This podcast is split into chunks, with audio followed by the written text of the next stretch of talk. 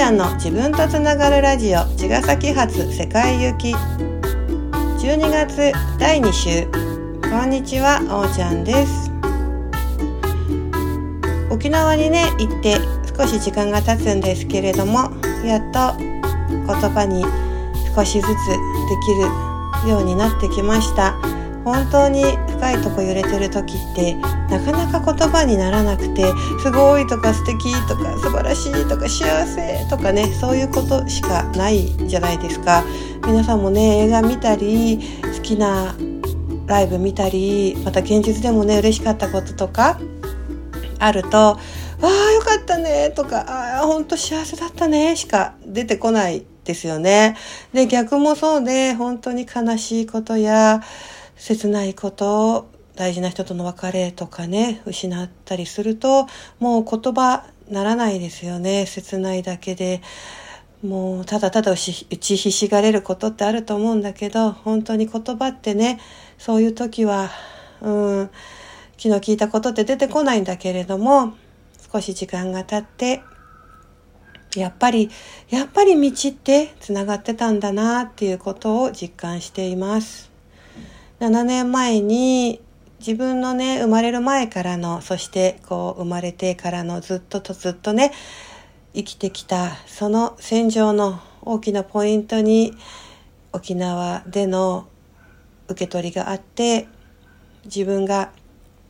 やってきたことの答えが自分の中で腑に落ちてそしてこれからやっていくこともしっかり受け取ってそれは振動を響き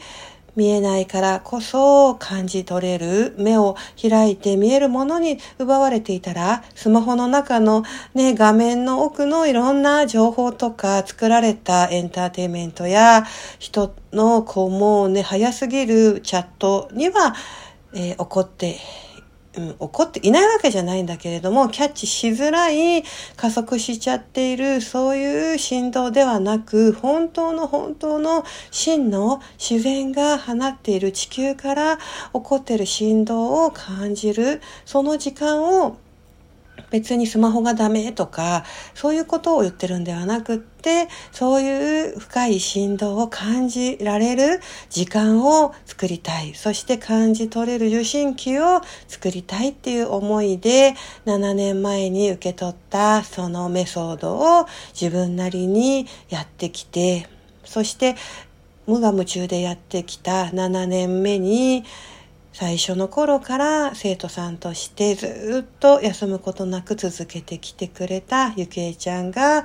じゃあこれからはさ、なんかルールとか、こうね、目に見えるそういった発信とかじゃなくって、一個一個できることをできる時にできる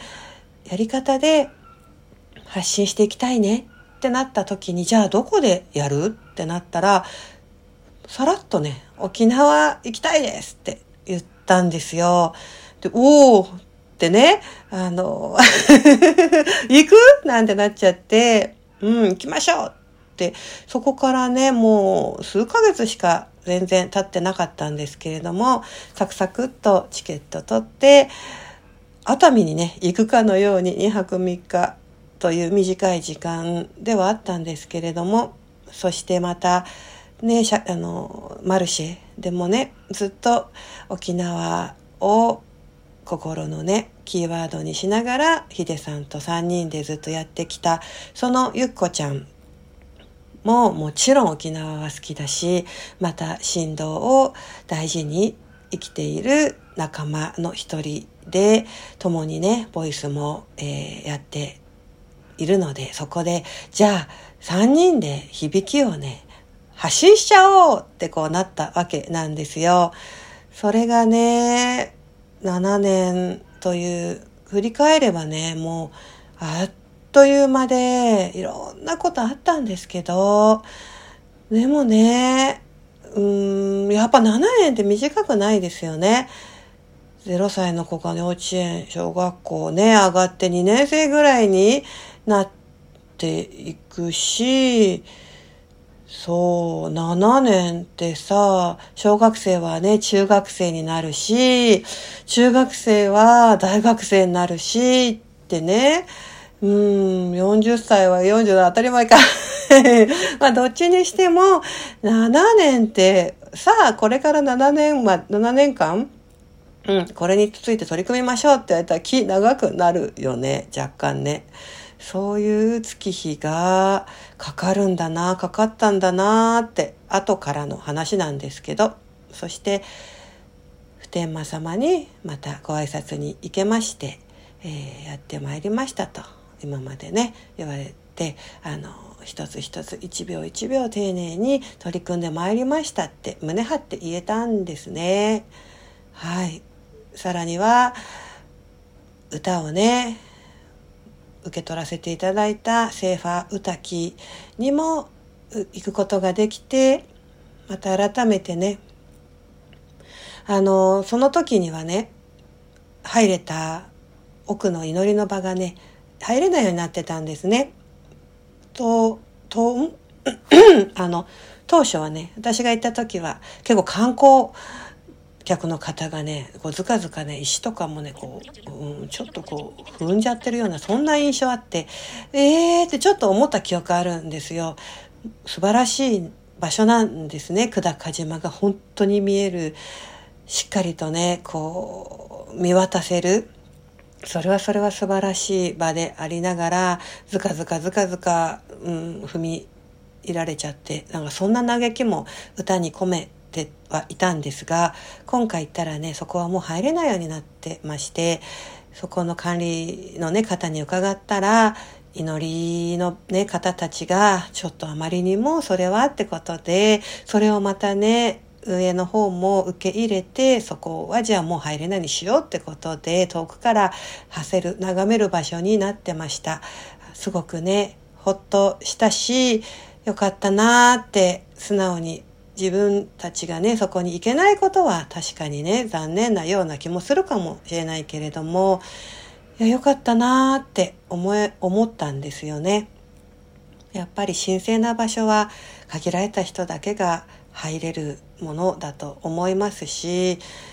そこに行かなくてもね、感じるっていうことはみんなにできるから、大事なものはね、守るっていうことを一番優先順位にね置いて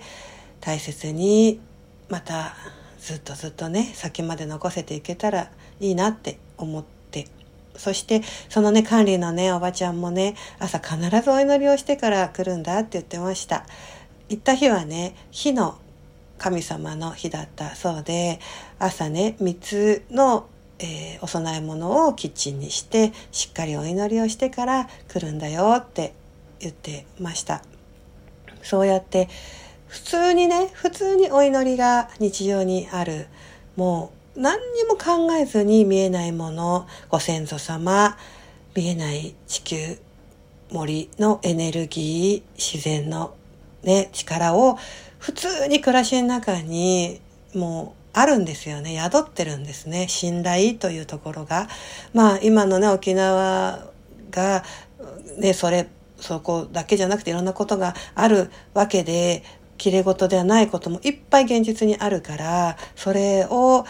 うん、あの、ただね、そこの祈りだけなんだよ、なんていうふうに話、うん、せるわけではないんだけれども、ただただ根底にはそれがあるんだ。やっぱり神の島だったんだってことを、しっかりとね、また自分の深いところに刻むことができて、すごくすごく信じているもの、私の中で信じきっているものは揺るぎないし、確かなんだなーって確認ができました。沖縄だけがね、そうだっていうことではなくて、その地球上にそういったポイントが存在していて、しっかりそういうところが大事なものを守って、日々人がね、暮らせてるんだなっていうことの感謝をいつもいつも360日忘れたくないな。ひとときも忘れないで根っこに置きながら暮らしを営みたいなって思うんです。それをね忘れてしまうこともあるしまた日々の辛さに翻弄されちゃうこともあるけどそういう時に立ち戻って本来はこういうことなんだよって伝えられる自分でいたいし時に私自身もねいろいろ分かんなくなったり迷うことっていっぱいあるんだけれどもそういう時はあの沖縄のエネルギーや沖縄だけではないんですけれども自分がね思いを馳せるとまた立ち戻れて暖かくなる場所を胸にねその振動を真ん中に生きていきたいなって思ってます。そう。それとね、あの、残波でね、忘れ物のね、小銭入れを忘れちゃって、ないないないってなって、で、電話したらね、あの、あるよって言ってね、取っておいてくださって、ちょっとお金、ね、あの、小銭入れよりは入ってたんで、わーわーわーってなったんですけど、それをね、送ってきてくださって、無事にね、茅ヶ崎に、あの、たどり着い、お財布がね、戻ってきて、おで、お電話、あの、させていただいたり、こちらからもね、茅ヶ崎のエボシマログッズを送ったらね、大層なものって言ってくださって、またちね、沖縄残波来たら寄ってね、なんて、ぜんざい屋さんでね、Facebook で写真あげたのでご覧になった方いるかもですが、あのね、孤独なグルメっていうテレビにね、取材が来てね、同じ日だったらしいんだけど、あの、撮ったからね、ものすぐ放送するよ、なんて言ってくれたんで、もしね、なんかその番組知ってる人見てほしいんだけど、すごいね、素敵なおじ、おじちゃんで、あの、うん、嬉しくて嬉しくて、なんか、もう本当に、あったかくってね、そう、うん、やっぱりこういう忘れ物って結構ね、わーってなるんだけど、その後のね、こんなあったかさ感じられるなら、そのね、一つのつながりにお財布が働いて計らってくれたのかななんて思えるぐらいその店主さんとのやり取りが幸せで嬉しくてあったかくて優しくてまた人も人のことも改めていいもんだなって人ってうん捨てたもんじゃないなってすごくすごく思える出来事でした。はい、まだまだねいろいろあるんだけれどもとりあえず今日はこんなお話をさせてもらいました。それではまた。おうちゃんのラジオでした。さようなら。